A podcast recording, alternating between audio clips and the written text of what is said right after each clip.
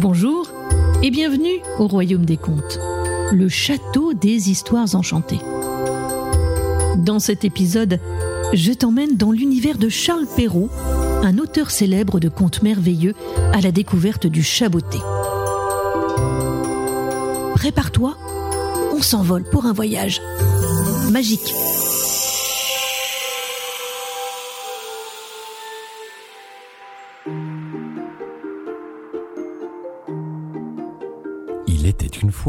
Un meunier qui avait trois fils. À sa mort, ses biens furent partagés entre eux. L'aîné eut le moulin, le second eut l'âne, et le plus jeune n'eut que le chat. Ce dernier ne pouvait se consoler d'avoir un si pauvre lot. Mes frères, disait-il, pourront gagner leur vie honnêtement en se mettant ensemble. Pour moi, lorsque j'aurai mangé mon chat et que je me serai fait un manchon de sa peau, il faudra que je meure de faim. Le chat qui entendait ce discours lui dit d'un air posé et sérieux. Ne vous affligez point, mon maître, vous n'avez qu'à me donner un sac et me faire une belle paire de bottes, et vous verrez que vous n'êtes pas le plus mal doté des trois.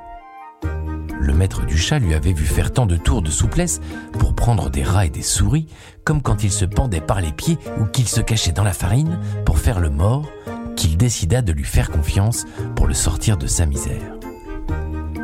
Lorsque le chat eut ce qu'il avait demandé, il se botta bravement et mettant son sac à son cou. Le chat ainsi botté s'en alla dans une garenne où il y avait grand nombre de lapins. Il mit du son et des lacerons dans son sac et, s'étendant comme s'il eût été mort, il attendit quelques jeunes lapins vint se fourrer dans son sac pour manger ce qu'il y avait mis. Le chat botté tira aussitôt les cordons, le prit et le tua sans miséricorde. Tout glorieux de sa proie, le chat botté s'en alla chez le roi et demanda à lui parler. On le fit monter à l'appartement de Sa Majesté où, étant entré, il fit une grande révérence au roi et lui dit Voilà, sire, un lapin de Garenne que monsieur le marquis de Carabas m'a chargé de vous présenter de sa part. Dis à ton maître, répondit le roi, que je le remercie et qu'il me fait plaisir. Une autre fois, le chaboté alla se cacher dans les blés et tenant toujours son sac ouvert, il attendit que deux perdrix y furent entrés pour tirer les cordons et les prendre toutes les deux. Il alla ensuite les offrir au roi au nom de son maître, le marquis de Carabas, comme il l'avait fait d'avant avec le lapin de Garenne.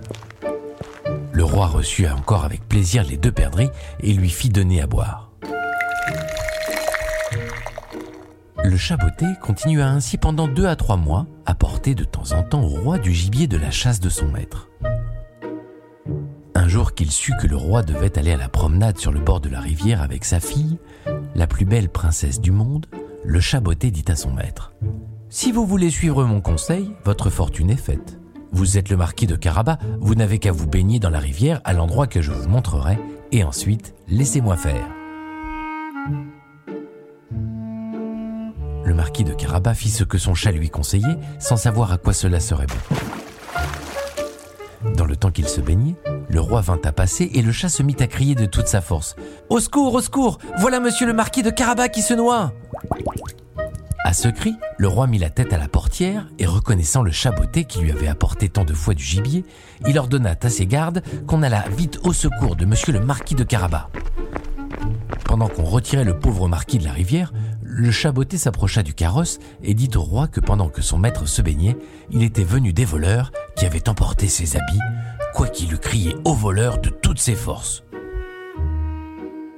Le roi ordonna aussitôt aux officiers de sa garde-robe d'aller quérir un de ses plus beaux habits pour monsieur le marquis de Carabas. Le roi lui fit mille cajoleries et, comme les plus beaux habits qu'on venait de lui donner relevaient sa bonne mine, car il était beau et bien fait de sa personne, la fille du roi le trouva fort à son gré.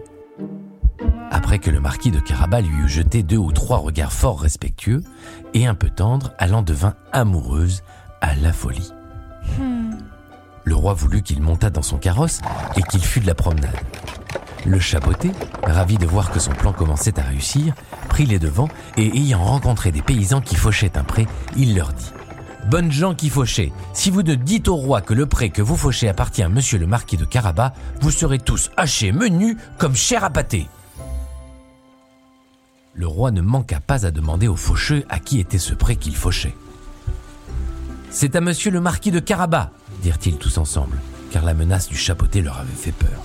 Vous avez là un bel héritage, dit le roi au marquis de Carabas. Vous voyez, sire, répondit le marquis, c'est un pré qui ne manque point de rapporter abondamment toutes les années.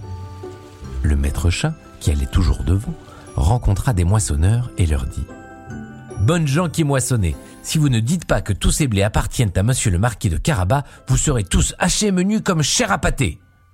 Le roi, qui passa un moment après, voulut savoir à qui appartenaient tous les blés qu'il voyait. C'est à monsieur le marquis de Carabas, répondirent les moissonneurs, et le roi s'en réjouit encore avec le marquis. Le chaboté, qui allait devant le carrosse, disait toujours la même chose à tous ceux qu'il rencontrait, et le roi était étonné des grands biens de monsieur le marquis de Carabas. Le chaboté arriva enfin dans un beau château dont le maître était un ogre, le plus riche qu'on ait jamais vu, car toutes les terres par où le roi avait passé étaient de la dépendance de ce château. Le chat, qui prit soin de s'informer qui était cet ogre et ce qu'il savait faire, demanda à lui parler, disant qu'il n'avait pas voulu passer si près de son château sans avoir l'honneur de lui faire la révérence. L'ogre le reçut aussi civilement que le peut un ogre et le fit reposer. On m'a assuré, dit le chat, que vous aviez le don de vous changer en toutes sortes d'animaux, que vous pouviez par exemple vous transformer en lion En éléphant? Cela est vrai, répondit l'ogre brusquement. Et pour vous le montrer, vous allez me voir devenir lion. Le chat fut si effrayé de voir un lion devant lui qu'il gagna aussitôt les gouttières, non sans peine et sans péril, à cause de ses bottes qui ne valaient rien pour marcher sur les tuiles. Quelque temps après, le chat, ayant vu que l'ogre avait retrouvé sa forme habituelle, descendit et avoua qu'il avait eu bien peur. On m'a assuré encore, dit le chat, mais je ne saurais le croire que vous aviez aussi le pouvoir de prendre la forme des plus petits animaux, par exemple de vous changer en un rat, en une souris. Je vous avoue que je tiens cela tout à fait impossible. Impossible? reprit l'ogre. Vous allez voir. Et en même temps, il se changea en une souris qui se mit à courir sur le plancher. Le chaboté ne l'eut pas plutôt aperçu qu'il se jeta dessus et la mangea. Cependant, le roi, qui vit en passant le beau château de l'ogre, voulut entrer dedans. Le chaboté, qui entendit le bruit de carrosse qui passait sur le pont-levis, courut au devant et dit au roi Que votre majesté soit la bienvenue dans le château de monsieur le marquis de Carabas. Comment, monsieur le marquis? s'écria le roi. Ce château est encore à vous il ne se peut rien de plus beau que cette cour que tous ces bâtiments qui l'environnent. Voyons-les dedans, s'il vous plaît. Le marquis donna la main à la jeune princesse, et suivant le roi qui montait le premier, ils entrèrent dans une grande salle où ils trouvèrent une magnifique collation que l'ogre avait fait préparer pour des amis qui devaient venir le voir ce même jour, mais qui n'avaient pas osé rentrer, sachant que le roi y était. Le roi, charmé des bonnes qualités de monsieur le marquis de Carabas, de même que sa fille qui en était folle, et voyant les grands biens qu'il possédait, lui dit, après avoir bu cinq ou six coups, Il ne tiendra qu'à vous, monsieur le marquis, que vous ne soyez mon gendre.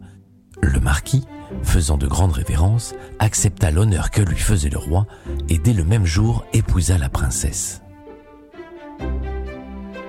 Le chaboté devint grand seigneur, et ne courut plus après les souris, que pour se divertir.